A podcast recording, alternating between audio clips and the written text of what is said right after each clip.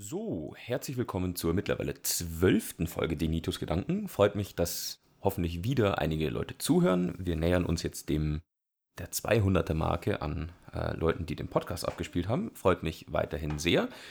Heute geht es ganz speziell um ein Thema und zwar das, was alle im Hinterkopf haben, wenn man Klimawandel sagt, nämlich natürlich Klimaerwärmung, also die wenigsten Leute sagen ja, ah ja, das wandelt sich, sondern jeder hat natürlich im Hinterkopf und weiß, es wird wärmer auf der Erde. Mm, ich möchte mich heute mit zwei Sachen dazu beschäftigen. Einmal der Änderung in der, in der Temperatur und dann so ein kleines bisschen auch schon mit dem Meeresspiegelanstieg. Und das sind die, ja, quasi die Grundlagen für die nächste Folge, die ich dann in einer Woche aufnehmen werde, wo ich vermutlich ein bisschen eine längere Folge machen werde, deswegen hoffentlich heute ein bisschen eine kürzere. Und zwar die nächste Folge geht dann um mögliche Folgen und Auswirkungen vom Klimawandel bzw. der Klimaerwärmung, vor allem in dem Ausmaß, wie wir es aktuell erleben. Deswegen heute ein paar Daten und so, dass jeder, der aktiv mithört, dann auch noch über die Woche selber ein bisschen äh, sich reinklicken kann, ein bisschen durchlesen kann und dann nächste Woche möchte ich übergehen, wie gesagt, zu den Folgen wo wieder mehr von meinen eigenen ja, Gedanken reinkommt. Heute wird es äh, eher verschiedene Quellen äh, geben, die ich halt vorstellen möchte, so ein bisschen durchgehen möchte, so wie die letzten Folgen auch schon. Gut, dann fangen wir gleich an. Ich habe äh, als erste Grafik, die ich euch wie immer verlinken werde, eine ziemlich aktuelle Quelle, also Statista stellt hier bereit äh, einen kurzen Artikel. Es wird immer wärmer auf der Erde.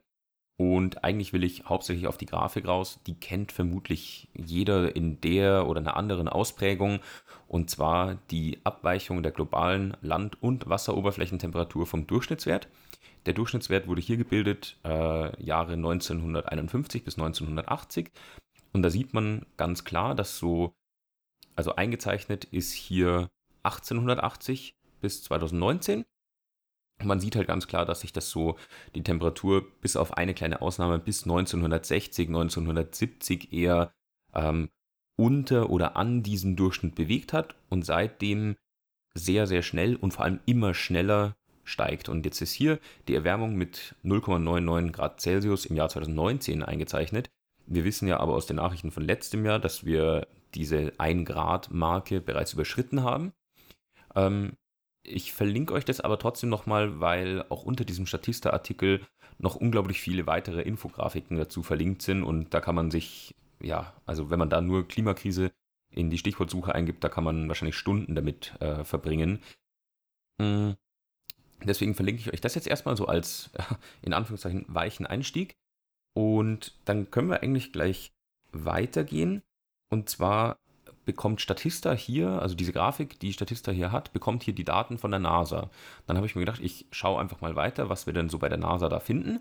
Und tatsächlich findet man, glaube ich, genau diese Messreihe, also zumindest stimmt das ganz genau überein, nur eben nicht geglättet, sondern so die, die ursprünglicheren Daten dazu hm, auf earthobservatory.nasa.government. Ähm, da werde ich euch auch den Link dazu geben. Hm, das finde ich ganz interessant, weil hier ist es zwar auch grafisch aufbearbeitet, dass man sieht, wie sich die Erde erwärmt, aber es zeigt noch viel, viel mehr Hintergrundinfos. Also einmal ist hier eine super gute Animation mit drinnen, wo man von 1880 bis 2019 so die Temperaturentwicklung in Bereichen auf der Erde sieht. Da sieht man auch, wann, wo die Messungen angefangen haben. Das finde ich selber ganz interessant, dass man sieht, wie wir da quasi als Menschheit immer weiter fortgeschritten sind. Also am Anfang waren zum Beispiel noch keine Messungen aus der Antarktis drin und sowas. Ähm, auf jeden Fall sieht man aber farbig dargestellt sehr, sehr gut, wo es auch mal zwischendrin kälter wird auf der Erde, aufgrund Luftströmen, Meeresströmungen und so weiter, wo aber auch die Erwärmung am allerschnellsten voranschreitet. Und wenn man ein bisschen weiter runter scrollt, hat man dann genau den, also geglättet ist der natürlich bei Statista, aber hat man dieselben Datenreihen wie auf Statista, äh, denselben Graphen. Ähm, da steht, die Überschrift ist A World of Agreement, Temperatures are rising. Und dieses A World of Agreement bezieht sich darauf, dass hier nicht nur eine Datenquelle genommen wird, also nicht nur von einem messenden Institut oder so die Daten genommen werden, sondern hier sind gleich, und die sind alle verschiedenfarbig eingezeichnet, äh, mehrere verschiedene. Also einmal die NASA, äh, stellt hier Daten bereit. Dann die NOAA, also N-O-A-A, hatten wir auch schon mal als Quelle in einer vorherigen Folge. Dann einmal Berkeley Earth Research Group und äh, dann was, was ich nicht kannte, die MET Office Hadley Center äh, aus UK. Und dann The Coulton and Way Analysis. Die sind auch alle wiederum verlinkt, also zu denen ihren Originaldaten, aber die NASA hat es hier zusammengetragen in einem Graphen. Und der, finde ich, hat äh, eine noch viel weitergehende Aussagekraft. Und zwar gibt es ja immer wieder Leute, die sagen, ah, was, wenn die Messung jetzt hier zum Beispiel mal falsch ist? Was, wenn, kann ja sein, zum Beispiel die NASA sich vermessen hat und ähm, vielleicht ist es ja doch eigentlich wieder ein halbes Grad kühler geworden oder wenigstens 0,2 oder so. Aber man sieht hier, die Graphen liegen nahezu perfekt übereinander. Es gibt mal ganz kleine Abweichungen, so um 0,05 Grad oder so. Aber von diesen fünf Instituten oder messenden Instituten, die Daten passen wie die Faust aufs Auge. Die unterscheiden sich in manchen Punkten quasi gar nicht. Ähm, klickt da mal rein, schaut euch das mal an. Die werden so nacheinander äh, da reingelegt in die Grafik und dann sieht man halt auch hier wieder äh, wissenschaftlicher Konsens. Ähm, die Daten müssen stimmen. Es ist nicht so, dass da einer mal nachgemessen hat und gesagt hat, oh, guck mal, es wird immer wärmer, sondern es sind Institute weltweit, die perfekt zusammenpassende Daten haben. Dann ist dazu nämlich noch ein bisschen Hintergrundinfo gegeben. Und zwar wird sowas ja nicht äh, irgendwo, keine Ahnung, in New York am Hafen gemessen oder so, sondern das geht ja um einiges weiter. Und die geben ganz viel Hintergrundinfo, wie und wo sie denn diese Daten überhaupt aufnehmen und woher das kommt. Und das fand ich ganz spannend, weil das wusste ich wieder selber nicht, aus wie viel sich sowas zusammensetzt. Und hier steht zum Beispiel, alleine die Messungen aus, von der NASA mh, hm, kommen von insgesamt ungefähr 20.000 verschiedenen Punkten auf der Erde. Und das sind hier aufgelistet äh, Wetterstationen, ähm, Schiffe und Bojen, die die Oberflächentemperatur vom Meer messen, dann äh, Temperaturmessungen aus der Antarktis und, und das kommt dann im nächsten gleich, äh, Satellitenmessungen. So, und jetzt ist hier natürlich so die Sache, diese 20.000 Messungen haben zwei Vorteile meiner Meinung nach. Erstens kann man ja viel zuverlässiger sagen, wenn alle gleichmäßig wärmer werden, dass es sich auch wirklich erwärmt und nicht irgendwo lokal ein Phänomen ist. Und man kann eben diese Spitzengrafik erstellen, wo man sieht, äh, wie sich die Erde denn, wie das aussieht, äh, wenn man das grafisch auf eine Weltkarte legt, dass es quasi nicht nur, zum Beispiel nur in Europa wärmer wird, dafür wird es in Australien kühler oder so, sondern dass es zwar Unterschiede gibt von Jahr zu Jahr, dass es mal wird es in Australien kühler und bei uns wärmer, dann wird es bei uns kühler und in Australien wärmer und so weiter also auf alle Kontinente bezogen natürlich, aber der Schnitt wird trotzdem überall wärmer. Also auch Regionen, die mal für ein, zwei Jahrzehnte irgendwo blau eingezeichnet sind, weil es dort wieder ein Tick kühler geworden ist, ähm, ja, kriegen dann die Kurve, aber in dem negativen Sinne eigentlich. Also die erwärmen sich dann doch wieder. Das heißt, es ist wirklich ein globales Problem und nicht lokal, weil halt zufällig dort gemessen wird. Und das finde ich eine ganz gute und ganz wichtige Aussage, und äh, eine sehr gute Darstellung davon. Und jetzt ist natürlich die Quintessenz, ähm, wenn es insgesamt jetzt schon über ein Grad wärmer geworden ist, jetzt klingt ja wieder ein Grad nicht viel, aber in dem Pariser Klimaschutzabkommen wird ja schon genannt, dass die ganzen Staaten, die das unterschrieben haben, und ich äh, meine, die USA sind ja zwischenzeitlich ausgetreten aus dem Abkommen, jetzt mit der Regierung Biden sind sie wieder eingetreten mit sofortiger Wirkung, glaube ich am ersten Tag sogar, wo Biden im Amt war. Ist natürlich super, aber jetzt muss natürlich auch Handlung folgen. Also jetzt müssen die Staaten der Welt das halt auch anpacken. Das Klimaschutzabkommen von Paris sieht vor, die Erderwärmung, wenn möglich, auf 1,5 Grad zu beschränken. Und wir sind jetzt schon bei einem Durchschnitt von über einem Grad. Das heißt, wir haben quasi, würden wir uns daran tatsächlich noch orientieren, und das tut die Politik ja leider nicht, aber wenn das weiterhin unser offizielles Ziel ist, haben wir quasi zwei Drittel unseres Erwärmungsbudgets, nenne ich jetzt mal, flapsig, ähm, hätten wir dann schon überschritten. Das heißt, da wären wir schon auf dem besten Weg und wir nehmen ja gerade noch Fahrt auf, also es geht ja immer noch schneller. Das heißt, wir haben quasi zwei Drittel der Strecke schon zurückgelegt und sind immer noch am Beschleunigen und wollen aber nicht übers Ziel hinausschießen. Und das passt ja eigentlich nicht, äh, nicht so ganz zusammen. So, das war jetzt natürlich wieder mein, mein eigener Gedanke dazu, aber ich finde es trotzdem absurd, dass man gleichzeitig diese Daten hat von Tausenden und Abertausenden Messpunkten und Instituten weltweit, die uns sagen, Leute, wir, wir sind schon zwei Drittel fortgeschritten und wir wollten hier auf 1,5 Grad begrenzen. Und ich glaube, das Klimaschutzabkommen sagt sogar, im allerschlimmsten Fall begrenzen wir es bitte auf 2 Grad, weil bei allem drüber sind die Folgen kaum absehbar eigentlich, aber absehbar, dass sie enorm stark werden für die ganze Weltbevölkerung. Und selbst zu diesem Worst-Case-Szenario von 2 Grad, also angestrebter Worst-Case quasi, weil das Worst-Case-Szenario, wenn wir einfach so weitermachen, ähm, ist ja noch mehr Erwärmung, aber das, was wir auf jeden Fall schaffen müssen laut diesem Abkommen, ist ja eine Erwärmung auf maximal 2 Grad. Und selbst da haben wir schon die Hälfte hinter uns. Und das ist ehrlich gesagt beängstigend, wenn man sich mal so in Prozenten hervorruft, finde ich. Gut, dazu komme ich aber noch in den, äh, in den nächsten Folgen, wenn es um Folgen vom Klima, also Folgen vom Podcast, wenn es um Folgen vom, vom Klimawandel geht weil ich dazu ein bisschen genauer auf die IPCC-Berichte, die, also die Berichte vom Weltklimarat eingehen möchte, die ja schon die, die Folgen so ein bisschen vorzeichnen oder ähm, ja nicht vorhersagen, sondern quasi schon in Aussicht stellen, was denn bei welcher, bei welchem Maß der Erwärmung passieren wird oder passieren könnte. Und äh, das natürlich immer in so einer Bandbreite, aber trotzdem. Also darauf komme ich in Zukunft noch zurück, in der, wahrscheinlich in der 13. oder 14. Folge dann. So, dann habe ich von einer Seite gleich drei verschiedene Quellen, die ich ganz kurz durchgehen möchte. Ähm, das ist die EPA, also die Environmental Protection Agency. Das sind äh, lustigerweise, glaube ich, dieselben, die auch die Messwerte für Autos äh, festlegen und diese Grenzwerte von, äh, vom Aus, äh, Ausstoß von CO2 und anderen ähm, ja, Schadstoffen. Oder die zum Beispiel bei Elektroautos die äh, Reichweitenangaben machen. Das sind auch immer die EPA-Measurements, ähm, EPA-Messungen. Und passt ja eigentlich ganz gut zusammen, dass das dort quasi vom, vom das, was bei uns das Umweltbundesamt ist, gemacht wird. Aber das wusste ich selber ehrlich gesagt nicht, dass die, äh, also diese Verknüpfung kannte ich nicht. Mhm, aber bei denen auf der Homepage habe ich gefunden drei verschiedene Indikatoren, die ich ganz kurz durchgehen möchte. Der eine war mir selber nicht bewusst, dass man das so genau messen kann, aber wird auch hier wieder, also es finde ich hier ganz cool übrigens auf der EPA-Seite, muss noch dazu sagen, zu allen drei Quellen kann man sich die Originaldaten als Excel runterladen, ähm, um sich einfach selber anschauen zu können oder vielleicht auch selbst eine Grafik erstellen zu können und so weiter. Hm. Und hier ist auf jeden Fall der Energieinhalt oder der Wärmeinhalt der Ozeane angegeben. Und wie gesagt, mir war nicht bewusst, dass man das ähm, oder dass es diese Kennziffer überhaupt gibt.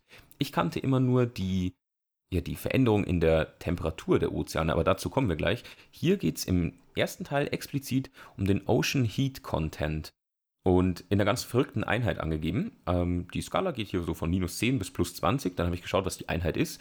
Die Einheit sind Joule, also die, die Energieeinheit. Aber mit dem Faktor 10 hoch 22. Also 10 mal 10 mal 10 mal 10 und so weiter, 22 mal in Joule. Also eine unglaublich große Zahl. Ähm, klar, mit einem Joule kann man auch nicht viel anfangen, aber trotzdem, äh, allein, allein diese Größenordnung hat mich mal wieder fasziniert und mich dazu bewegt, noch ein bisschen weiter zu, äh, zu, zu recherchieren. Die geben auch unten an, ähm, eine Steigerung um eine Einheit auf diesem Graph, also einmal 10 hoch 22 Joule, entspricht ungefähr 18 Mal der Energie, die in einem Jahr von allen Menschen auf der Erde genutzt wird. Also wenn es hier auf dem Graphen um 1 ansteigt, ist es 18 Mal die Energie, die die ganze Weltbevölkerung in einem Jahr braucht. So, jetzt muss man sich mal, und hier habe ich einen kleinen Schnitt drin, weil es gerade zweimal geklingelt hat, aber niemand vor der Tür stand. Naja, jetzt muss man sich aber mal vors Auge führen, wie viel oder was das für eine Größenordnung der Einheit ist. Diese Menge Energie ist also in unseren Ozeanen gespeichert. Und wir sind jetzt auf der Skala, je nachdem, welche Quelle man hier nutzt, also welche Datenreihe man anschaut, auf eine Einheit auf dieser Skala irgendwo zwischen 10 und 15. Bewegen uns also zwischen 180 und 270 Mal der Menge an Energie, die die Menschheit pro Jahr braucht, die in unseren Ozeanen gespeichert ist. Als Wärmeenergie. Und das ist schon so eine immense Größenordnung, das finde ich absolut faszinierend und auch wie man es misst und so. Ähm, klickt euch da auf jeden Fall mal rein auf die Homepage von der EPA. Da sind, gleich bei dem Link, den ich euch schicke. Ähm, das ist eine Unterkategorie von Climate Change Indicators. Ähm, also da gibt es wahnsinnig viele Quellen und wirklich super aufbereitete Daten, die man aber sich auch im Original wieder direkt dort runterladen kann, um ja einfach selber ein bisschen sich den Graphen erstellen zu können, äh, sich da selber mal reinklicken zu können und so weiter. Die geben immer noch ein bisschen Hintergrundinfo. Ähm, jetzt hier wie diese Einordnung eben zum Beispiel von der von der Größenordnung finde ich absolut faszinierend, aber wieder ziemlich beängstigend. Hm. Dann habe ich eine zweite Quelle von dieser EPA eben genommen, ist gleich daneben. Könnt ihr euch einfach eins weiterklicken und das ist die Oberflächentemperatur der Meere.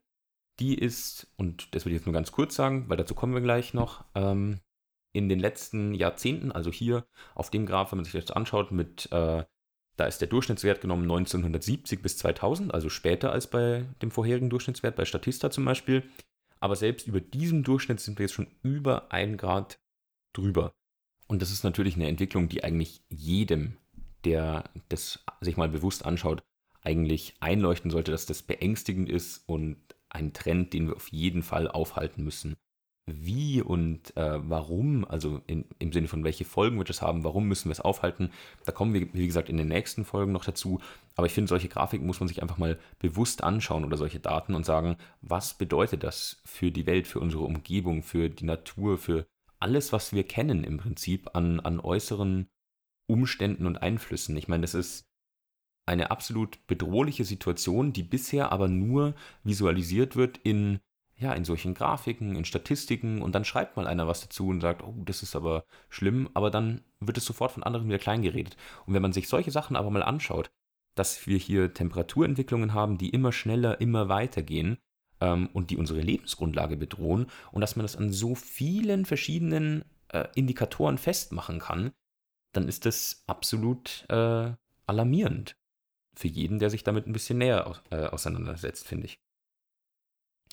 Jetzt habe ich hier noch was, ähm, was ich in dem Zusammenhang mit der Grafik von vorhin oder eigentlich mit beiden von der EPA habe ich eine dritte von der EPA, der genau dazu passt. Wir hatten ja jetzt Ocean Heat, also den Energieinhalt der Meere und die Oberflächentemperatur der Meere. Und jetzt kommt hier was dazu, was jeder schon mal gehört hat, und zwar der Meeresspiegel. Der Meeresspiegel steigt kontinuierlich seit also hier auf der Grafik extrem verdeutlicht seit Anfang dieser Messungen, ähm, vermutlich auch schon vorher. Aber hier diese Messungen gehen zurück bis 1880 und also es sind jetzt 140, bald 141 Jahre, äh, wie das zurückgeht. Und seitdem steigt der Meeresspiegel.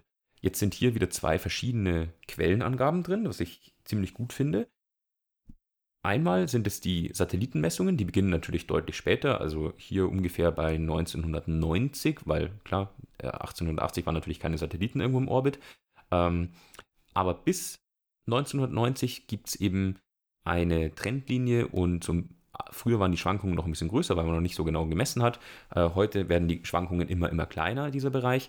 Ähm, das sind einfach Messungen ähm, an ja, verschiedensten Orten auf der Welt, und die stimmen auch mit den Satellitenmessungen seit diesen 1990er Jahren eben ziemlich gut überein im Trend sowieso, aber auch in, der, ja, in, in den direkten Werten. Ähm, jetzt ist hier das Problem ja, dieser Meeresspiegelanstieg, der wird ja natürlich ganz viele, also ich zum Beispiel wohne im Münchner Norden, ähm, der wird mich jetzt natürlich nicht direkt betreffen. Es wird jetzt nicht auf einmal hier das Meer vor der Tür sein, aber man muss sich mal verdeutlichen, was das eigentlich heißt. Also hier auf der Grafik und da sind die Daten jetzt, glaube ich, also es ist bis 2020 zwar eingezeichnet, aber von 2015 bis 20 ist jetzt hier noch ein bisschen Platz in der Grafik. Ähm, das heißt, da ist noch ein bisschen was dazugekommen. Wir sind jetzt ungefähr bei einem Meeresspiegelanstieg aufgrund dieser Datenlage von ungefähr 10 Inch, also ungefähr 25 Zentimeter. Davon hat aber ein signifikanter Teil in den letzten 20, 30, 40 Jahren stattgefunden. Ähm, ich habe gleich noch mehr zu diesem Meeresspiegelanstieg an, an Daten, aber man muss sich mal bewusst machen, was das eigentlich bedeutet. Natürlich wohnen die allerwenigsten von uns direkt am Wasser. Also kaum jemand hat ja äh, das Haus so auf Stelzen gebaut quasi. Aber jemand, der das hätte, könnte das ja direkt an seinen Stelzen sehen, dass das Wasser über die Jahrzehnte immer höher Richtung Haus kommt. Aber jetzt, wie gesagt, für uns in, ja, in größten Teilen von Deutschland, und so ist es, das ist uns vielleicht gar nicht so bewusst, weil wir gar nicht ähm, da so drauf achten, weil wenn, wenn man mit dem Auto fährt und man sieht dann auf dem Navi, ah, Höhe über Meeresspiegel 140 Meter, ja gut, dann erscheinen jetzt hier 25, 30 Zentimeter und auch selbst die prognostizierten 60 oder 100 Meter Meeresspiegelanstieg, erstmal klingt es wie eine kleinere Zahl. Aber wenn man sich mal bewusst macht, dass ganze Gebiete, zum Beispiel von den Niederlanden, unter dem Meeresspiegel liegen und die jetzt schon auf ihre Deiche sich verlassen, was ja super funktioniert dort, aber wenn man sich mal bewusst macht, was das für solche Gegenden oder für kleine Inseln irgendwo auf irgendwo in der Südsee oder auf den Malediven, in den Seychellen, die nur einen Meter über Meeresspiegel liegen, was das für die bedeutet, wenn 25 Zentimeter Meeresspiegelanstieg immer noch global fast ignoriert werden. Äh, das ist, das ist absurd zu denken, dass wir solche Menschen nicht sofort im Kopf haben, wenn wir sagen, oh, der Meeresspiegel steigt. Wie viel? Ah, 10 Zentimeter. Ah ja, okay, komm, 10 Zentimeter. Ja schon, aber 10 Zentimeter ist für uns, wie gesagt, erstmal auf den ersten Blick gar nicht so viel. Jetzt hier in München sowieso nicht, aber selbst in Hamburg wird man wahrscheinlich sagen, ja komm, 10 Zentimeter, das tut uns jetzt auch nicht mehr weh. Aber diese Entwicklung ist doch das Bedrohliche, nicht die 5 oder 10 existierenden Zentimeter. Damit können wir noch umgehen. Aber diese Entwicklung geht ja immer schneller. Das heißt, aktuell bewegen wir uns da äh, so bei ein, zwei Zentimetern äh, pro Jahrzehnt. Wenn wir mal zu 10, 20 Zentimetern pro Jahrzehnt kommen, weil es immer wärmer wird und die Arktis und die Antarktis äh, langsam schmilzt, ja, dann kommen wir in, äh, in Bereiche dieser Entwicklung, wo wirklich, wirklich schnell gehandelt werden muss, auf also in unglaublich großen Teilen der Welt, weil die Leute dann auf einmal viel näher am Wasser wohnen oder ja, ganze Gebiete unter Wasser sind, die es früher nicht waren. Und das wird so, so gern vergessen in solchen Diskussionen. Das muss man sich mal, das muss man sich mal bewusst machen, was sowas bedeutet. Und wir können ja nicht immer davon ausgehen, so nach dem Motto, ah ja, gut, ja, bei uns passiert jetzt nichts oder, ah ja, mein Gott, dann bauen wir halt einen Deich. Es gibt Regionen auf der Welt, da ist es unmöglich. Also, da geht es nicht, da wohnen aber auch Leute und das sind, je nachdem, wie weit man in die Zukunft schaut, Millionen bis irgendwann wahrscheinlich eine Milliarde Menschen oder noch mehr, die davon betroffen sein werden, dass der Meeresspiegel ansteigt durch die globale Erwärmung, die wir aber auslösen. Und das finde ich, da muss man viel mehr Augenmerk drauf legen und da werde ich auch äh, länger drauf zu sprechen kommen in der nächsten und übernächsten Podcast-Folge, wo es um die Folgen des Klimawandels gehen. Aber auch hier, so wie bei den anderen zwei Grafiken von der EPA, schaut euch das mal an und, und wirklich geht mal in euch, was das nicht für uns, sondern für die ganze Welt eigentlich bedeutet, wenn sowas passiert und immer noch von weiten Teilen der Bevölkerung und der Politik und Medien und allem entweder ignoriert oder noch schlimmer klein geredet wird. Das ist ein absolutes Unding und ich verstehe nicht, wie das überhaupt noch sein kann in 2021 mittlerweile. Aber gut, äh, weg von meiner Frustration darüber. Noch zu einer ähm, interessanten Grafik. Ich verlinke euch da, das ist, glaube ich, als PDF hinterlegt. Ähm, aber es ist auf jeden Fall ein Dokument von der Uni Hamburg. Da müsstet ihr auf Seite 9 gehen davon. Ähm, ich will nur auf eine einzige Grafik raus, die erkennt ihr auch sofort. Und zwar Meeresspiegelanstieg hatte ich ja eben schon die Quelle drinnen von der, äh, von der EPA. Aber was ich interessant finde hier, ist die Aufteilung dieses Anstiegs und die beziffern das hier jetzt ungefähr auf 8 cm, aber seit 1990 also wichtig nicht seit 1880, sondern die betrachten quasi nur den letzten Teil davon, ähm, quasi seit diesen Satellitenmessungen. Und die kommen hier auf eine ähnliche Rate im Anstieg und teilen das aber in ganz viele verschiedene Graphen auf in derselben Grafik, dass man sieht, wie sich das äh, zusammensetzt. So, die oberen zwei Kurven liegen fast direkt übereinander. Das ist einmal der gemessene Anstieg des durchschnittlichen globalen Meeresspiegels und das, äh, drunter ist dann die Summe der Einzelbeiträge. Also wenn man die folgenden Graphen addiert und die liegen fast perfekt übereinander, was diese Datenreihen ja eigentlich wieder äh, bestärkt, bekräftigt, bestätigt, wie auch immer äh, man es jetzt nennen will, aber das validiert quasi dieses Ergebnis, dass das, was wir messen, mit dem, was wir nachvollziehen, übereinstimmt. Worauf ich aber raus will, sind die ganzen anderen Linien darunter. Und zwar, woher dieser Anstieg am Meeresspiegel kommt, weil das Wasser war ja vorher irgendwo anders und jetzt ist es im Meer, trägt zu dieser ja, zu diesem Anstieg bei. Und das will ich jetzt mal kurz sagen, was hier da an Faktoren reinfließt. Und zwar, dass der größte Anteil ist Zunahme durch Erwärmung. Und diese Zunahme durch Erwärmung bezieht sich hier, und das seht ihr dann auch in der nächsten Quelle, da komme ich gleich nochmal drauf, das ist die Erwärmung des Meeres. Und deswegen dehnt sich das aus. Also Wasser hat ja die größte Dichte oder ist am kompaktesten bei so drei oder vier Grad.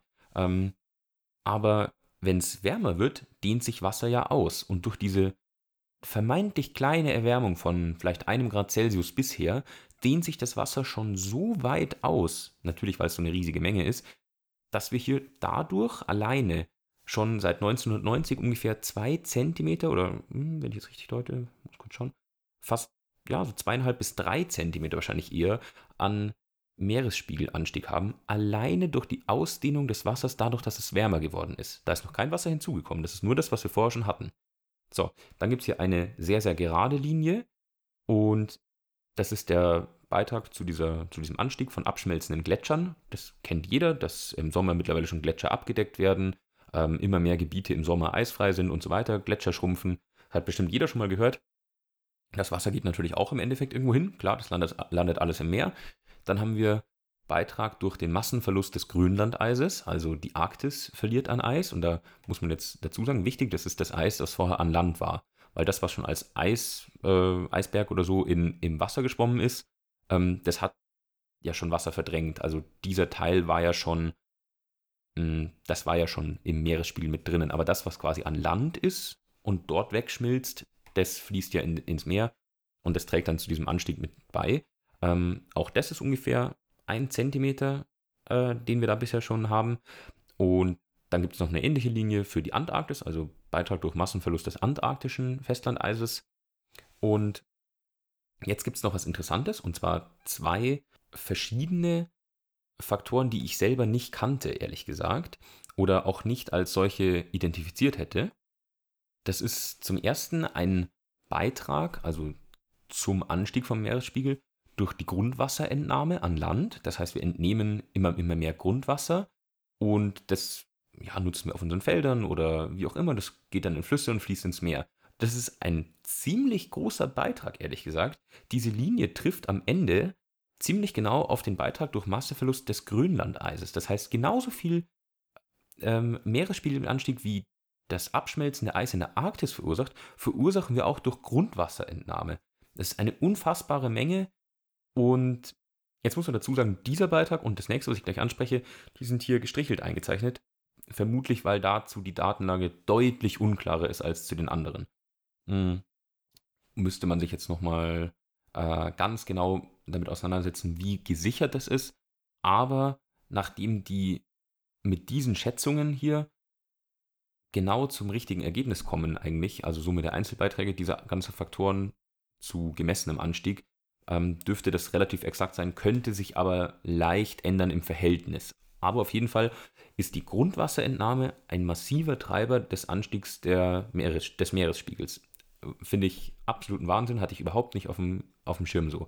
Und dann gibt es noch den Verlust äh, des Meeresspiegels durch ansteigende atmosphärische Feuchte. Das heißt, ein bisschen was, äh, also alles Wasser, was mehr in der Atmosphäre aufgenommen werden kann, quasi, ist ja nicht mehr im Meer oder dort gebunden. Ähm, fand ich auch interessant, hatte ich auch ehrlich gesagt überhaupt nicht auf dem Schirm, dass das jetzt hier so ein treibender Faktor ist. Das geht hier nur um ganz wenige Millimeter Meeresspiegel, aber trotzdem ist das ein Faktor, der da wohl noch mit reingehört. wusste ich auch nicht, aber finde ich ähm, ja eine, eine interessante, einen interessanten kleinen Beitrag dazu. Hm, das äh, was die jetzt hier dazu schreiben, durch diese Grundwasserentnahme, ähm, es gibt auch einen messbaren Beitrag zur globalen Meeresspiegeländerung, wenn sich die Wasserspeicher an Land ändern, also Auffüllen von Stauseen oder massive Grundwasserentnahme eben. Das kann positiv und negativ auf, ausfallen. War mir so auch gar nicht bewusst. Also natürlich leuchtet das ein, aber das hatte ich jetzt auch nicht auf dem Schirm, so Stauseen, dass wenn man natürlich das Wasser länger aufstaut und Flüsse ausbremst, dass weniger Wasser ins Meer zufließt dass wir da so einen immensen Effekt aufs, auf den Meeresspiegel haben, hätte ich ehrlich gesagt gar nicht gedacht. Aber leuchtet im Endeffekt natürlich ein, wenn man sich anschaut, wie groß solche Stauseen zum Teil sind, wie viel Wasser da gespeichert ist und so weiter. Natürlich muss man wieder auf die ganze Welt beziehen, weil ein einzelner Stausee wird da keinen Unterschied machen. aber trotzdem eine interessante äh, Herangehensweise hier, dass die nicht einfach nur die, den Anstieg im Meeresspiegel zeigen, sondern das in seine einzelnen Faktoren zerlegen, die verschiedenen Beiträge. Das waren hier jetzt an der Zahl 5 und diesen möglichen oder kleinen Verlust auch in die atmosphärische Feuchte. Wie gesagt, das ist das, was mich am allermeisten überrascht hat, dass es so viel mehr Wasser ist, was dadurch, dass die, ähm, dass die Atmosphäre sich aufwärmt, kann sie mehr Feuchtigkeit mit sich tragen. Deswegen kommt es auch zu stärkeren Niederschlägen, natürlich aber dass das am Meeresspiegel mitwirkt, ist für mich faszinierend. Das ist wieder so eine riesige Größenordnung einfach, die man sich erstmal, die muss man erstmal auf sich wirken lassen.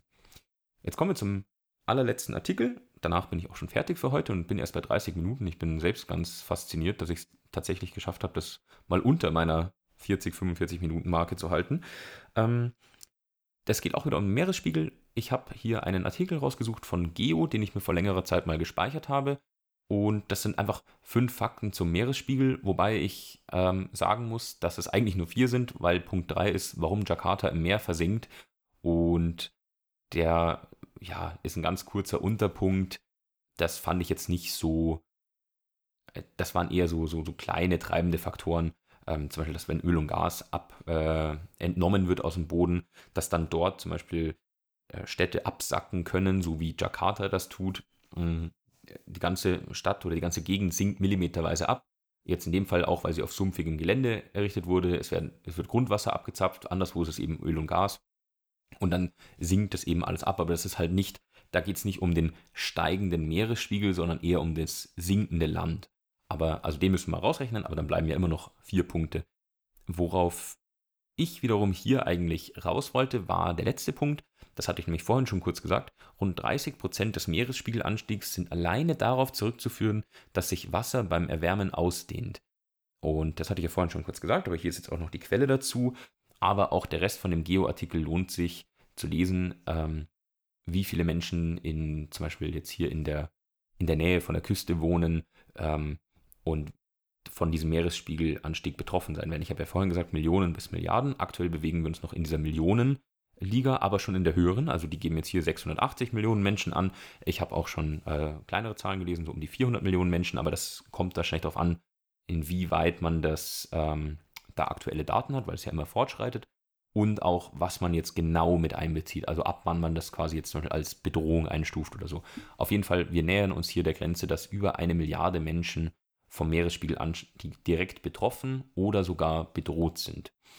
Das finde ich enorm, dass wir, also bei einer Milliarde Menschen ist es schon ein Siebtel, ach, bald Achtel wahrscheinlich äh, der Weltbevölkerung und wir, ja, das geht in den Medien eigentlich immer noch ziemlich unter. Also man ab und an hört man was, aber eher durch, vom Klimaabkommen, von Klimapolitik und so weiter, aber man liest, finde ich meiner Meinung nach viel zu wenig über diese Bedrohung. Also es ist lange her, dass ich jetzt mal um 8 Uhr Tagesschau eingeschaltet habe, aber auch wenn ich so durch die wichtigen Nachrichten auf dem Handy scroll oder so, da kommt mir viel zu wenig dafür. Das ist eine so immense Bedrohung, die aber so zeitverzögert einsetzt, also für die wir zu viel Zeit brauchen, um sie abzuwenden, dass wir da nicht erst darauf aufmerksam machen können im großen Stil oder im größeren Stil, äh, wenn es eigentlich schon fast zu spät ist. Wenn du noch fünf Jahre zum Handeln bleiben, dann ja, ist der Zug leider schon abgefahren.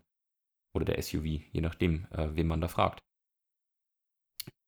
Auf jeden Fall habe ich jetzt hier verschiedenste Quellen an die Hand gegeben. Ich würde euch vor allem bei der Seite von der EPA und der NASA animieren wollen. Klickt euch da mal ein bisschen weiter. Die NASA hat ganze tolle Artikel, aber auch Bilder, äh, Blogs, die haben, die haben Weltkarten, wo sie solche Sachen ähm, einzeichnen oder, oder ja, visualisieren, dass einem das so ein bisschen deutlicher wird, wie es, wie das Ganze funktioniert. Klickt euch da mal ein bisschen durch und gerne in Anführungszeichen in Vorbereitung auf nächste Woche den Podcast. Da möchte ich auf, äh, anfangen, auf die Folgen einzugehen dieses Klimawandels, beziehungsweise jeweils so ein bisschen Folge und Ursache ins Verhältnis bringen auch ähm, was da so möglicherweise auf uns wartet. Und da ist es dann natürlich gut, wenn ihr euch schon ein bisschen weiter durchgeklickt habt. Ansonsten war es das jetzt an dieser Stelle. Die Folge dürfte am 31. Januar online gehen. Schauen wir mal. Ich habe es jetzt Samstagabend aufgenommen, muss aber noch bearbeiten und so. Ähm, dann wünsche ich euch auf jeden Fall einen guten letzten Januartag. Startet gut am Montag in die neue Woche, in den neuen Monat. Und wir hören uns hoffentlich dann am 7. Februar wieder. Macht's gut, haltet die Ohren steif und bis dann.